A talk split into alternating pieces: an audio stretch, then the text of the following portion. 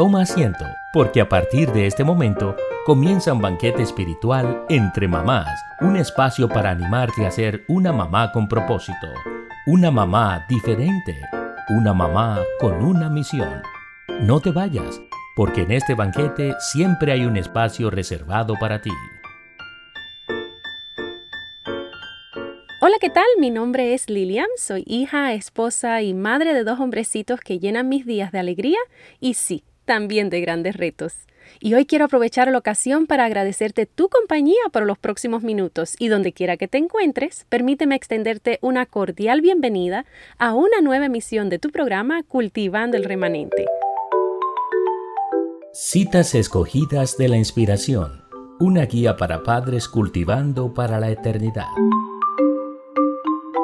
Bueno, y en esta ocasión estoy leyendo del libro Hogar Cristiano en la página 102 y nos dice, debemos de tener el Espíritu de Dios o no podremos tener armonía en el hogar.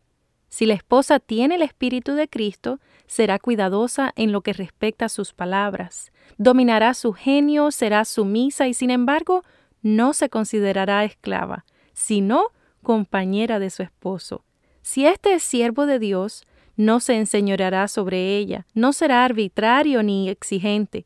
No podemos estimar en demasiada los afectos del hogar, porque si el Espíritu del Señor mora allí, el hogar es un símbolo del cielo. Si uno hierra, el otro ejercerá tolerancia cristiana y no se retraerá con frialdad. Promesa para mamá. Bueno, en la promesa para el día de hoy se encuentra en Proverbios 19:14. Nos dice, la casa y el dinero se heredan de los padres, pero la esposa inteligente es un don del Señor. Dios permita que Él pueda poner este don en cada una de nosotras y así poder tener hogares triunfadores. Ha llegado el momento del plato fuerte. Prepara tu corazón y deja que Dios haga que su palabra sea una realidad en tu vida. Hola, hola, ¿qué tal? Estoy muy contenta porque estás aquí conmigo en otro episodio más de Cultivando el Remanente. Ya vamos por el número 6 y sí, muchos más vienen en camino. Bueno, quiero decirte que como mamá, nosotros influenciamos muchísimo en la educación de nuestros hijos. Aunque querramos o no, nuestro ejemplo, nuestra actitud, nuestros gestos, todo pareciera que nuestros hijos lo absorben todito, ¿verdad? Lo triste es que en muchas ocasiones estamos olvidando que ellos también aprenden lo bueno y lo malo, no solamente con las lecciones que le decimos, sino con nuestro propio ejemplo. Hoy quiero hablarte acerca de un tema muy pero muy importante y me refiero a cómo respetar a nuestros esposos y la importancia que tiene esto. Miren, cuando nosotros estamos eh, teniendo un desacuerdo con nuestro esposo, y esto pasa delante de nuestros hijos.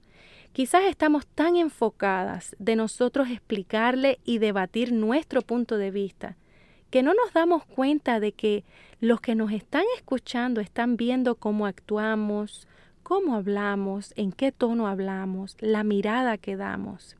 Y esto es un poco peligroso, porque eh, cuando nosotros vemos que hacemos estas cositas, no nos estamos dando cuenta que cuando menos nos los esperemos, nuestros hijos van a darnos estos mismos gestos, estas mismas contestaciones, nos van a hablar en ese mismo tono. Entonces, es muy importante que tengamos en cuenta que la manera que nosotros tratamos a papá, estemos en desacuerdo o de acuerdo en un punto, esto va a animar a nuestros hijos a tratarlo de la misma manera. Y eventualmente nos tratarán a nosotras también así. Entonces, ¿verdad que es un tema importantísimo? Bueno, muchas de las mamás me dicen, Lili, pero ¿cómo voy a respetar a mi esposo si en realidad él no se ha ganado mi respeto? Y mira, tu pregunta es válida. No todo el mundo vive una vida digna de respeto, pero aún así nosotros podemos respetar a la persona por quien es. Aquí me voy a explicar un poquito. Aun cuando quizás tú no puedas respetar a tu esposo, ya sea porque tiene un hábito, un vicio o una actitud que tú sabes que no se parece a la de Jesús, no estoy diciendo que tú respetes esa manera pecaminosa en la que él está viviendo, sino que respetes al que la está viviendo, en otras palabras, a él. A pesar de su comportamiento, tu esposo fue creado a la imagen de Dios y por ello es muy valioso. Entonces debemos de reconocer que Dios nos ha dado a nosotros la libertad para escoger escoger cómo vamos a actuar, cómo vamos a vestirnos, cómo vamos a expresarnos, ¿cierto? De esta misma manera, Dios le ha dado la libertad a nuestro esposo. Y aunque a veces ellos o nosotros hagamos malas elecciones, nosotros podemos dar el ejemplo de lo que es respeto y esto puede demostrar a nuestro esposo que Cristo está en nosotros o no. Ahora, si cada vez que nosotros vemos que nuestro esposo no está caminando con Jesús o no está haciendo su labor como papás como nos gustaría que lo hicieran, no es nuestro trabajo recalcar que quizás como papá o como trabajador es un fracaso. Estas palabras constantemente no lo van a estar alentando a ser mejor, sino que lo van a estar alejando de lo que en realidad Dios lo escogió para que fuera. Ay, pero qué lindo cuando nosotras como esposas lo podemos edificar, ¿cierto? Quiero decirte que cuando nosotros animamos a nuestros esposos con nuestras palabras, nosotros podemos animarlos a ellos a tener una relación íntima con Dios y también con nuestros propios hijos. Sabes, nosotras mismas tenemos muchísimo que aprender, muchísimo que mejorar, costumbres que cambiar para poder llegar a ser esas madres que Dios quiere que seamos. Entonces, en vez de ver o tratar a nuestros esposos como si ellos pertenecieran en el equipo contrario, mira, recordemos que estamos los dos en el mismo equipo. Dos pecadores tratando de criar a un hijo dependiendo 100% del Señor. Esta es una de las cosas más importantes que nosotros podemos hacer como papás, el trabajar en equipo. Que nuestros hijos vean que mamá y papá se aman, que mamá y papá se respetan y que mamá y papá toman decisiones unidos. Necesitamos modelar respeto frente a nuestros hijos. ¿Sabes por qué? Porque de la misma manera ellos van a tratarnos a nosotros cuando estén más grandecitos. Bueno, y la segunda manera que podemos mostrar respeto hacia papá es hablando bien de él. Quizás en el teléfono o con nuestros familiares o nuestras amistades. Nuestros hijos están escuchando que mami está prácticamente achicharrando a papi con las cosas que estamos diciendo, ¿verdad? Y esto no fomenta un respeto hacia papá. Te exhorto, amiga querida, que todo lo que salga de tu boca, sea delante o detrás de los niños, sea positivo acerca de tu esposo. Y mi tercer consejo para ti es que trates a tu esposo como te gustaría que tu futura nuera trate a tu hijo. Te animo hoy que tomes la decisión de unirte al equipo de tu esposo y le des el respeto que él se merece. Y vas a ver qué lindo como tus hijos aprenderán no solo por preceptos, sino por ejemplo a respetar a papá. Y como de costumbre, concluyo con un versículo que te ayudará a cultivar primeramente tu carácter y luego el de tus hijos. Y se encuentra en Colosenses 3:18 y nos dice, esposas, respeten a sus esposos como conviene en el Señor. Que Dios te bendiga.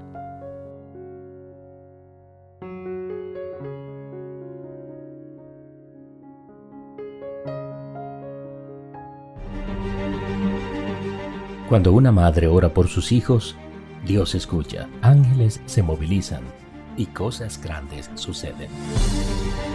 No te canses de orar por ellos.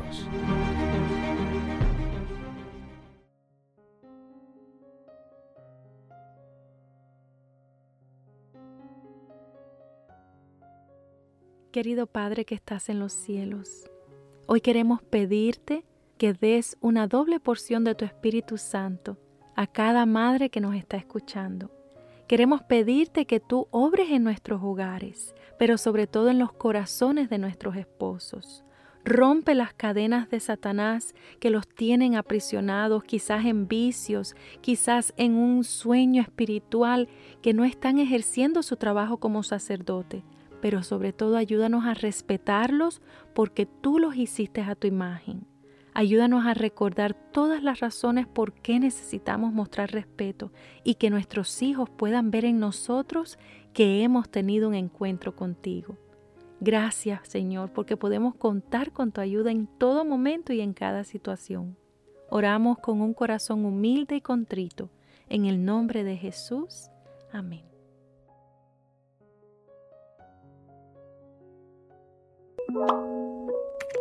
Si este podcast ha sido de bendición para ti, te invitamos a que te suscribas y hagas clic a la campanita para que sepas cuándo nuestro próximo banquete espiritual será servido.